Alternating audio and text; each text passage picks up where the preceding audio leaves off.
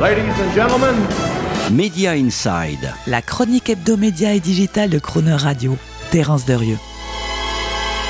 Binge ou hebdo, c'est un peu le stop ou encore qui agite toute la planète streaming et auquel elle se trouve en ce moment confrontée. De quoi s'agit-il exactement? Eh bien, je veux parler de la façon dont les plateformes de streaming programment leurs nouveautés et les mettent en ligne pour leurs abonnés. Netflix a été dès le départ le plus disruptif en permettant à ses abonnés d'accéder d'emblée à l'intégralité des épisodes d'une série et de pouvoir ainsi les ingurgiter d'un seul coup, les binger comme on dit. Ce faisant, Netflix a créé un nouvel usage, une nouvelle façon de regarder en quelque sorte la télévision, communément répandu et adopté de tous. Et vous et moi bingeons désormais naturellement et très régulièrement, emportés et hypnotisés par ces enchaînements d'épisodes qui excitent notre intensité émotionnelle et font exploser notre taux de dopamine. A contrario de ce binge convulsif de Netflix, la majorité des plateformes de streaming, Disney+, HBO Max, Peacock, Prime Video, etc., privilégient de plus en plus une programmation de leurs séries inédites sur un rythme hebdomadaire, certes un peu à l'ancienne, comme le faisaient les bonnes vieilles chaînes de télévision,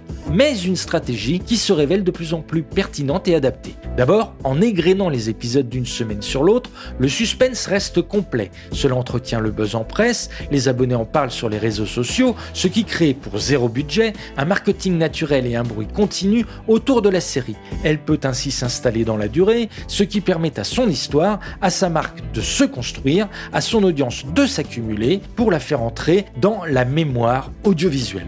Rien à voir avec la consommation urgente et presque furtive d'une série en binge dont le souvenir et la popularité seront effacés par le binge suivant.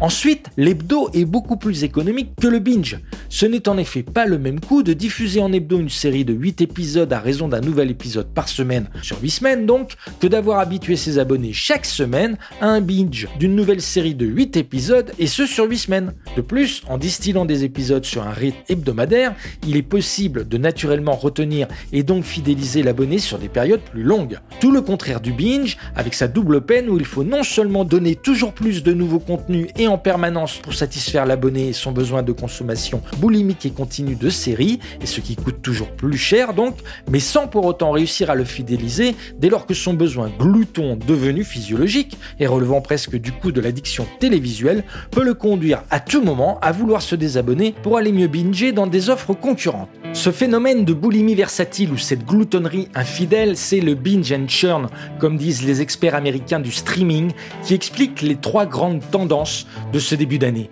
Une consommation individuelle globale du streaming qui n'augmente pas, des taux de désabonnement en hausse et des abonnés dont le nombre d'abonnements à des services de streaming reste stable et qui les font tourner en fonction des nouveautés qui les intéressent.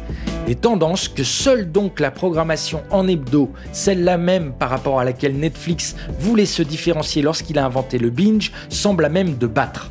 Streamer avec les vieilles recettes de la télé, voilà les nouvelles convictions des grands acteurs du streaming, challenger de Netflix, et finalement assez conforme à la leçon d'Étienne Moujotte, artisan regretté de tous les grands succès de TF1, c'est dans les vieux pots qu'on fait la meilleure télé. Retrouvez Media Inside chaque mercredi à 7h45 et 19h45 et en podcast sur le chronoradio.fr.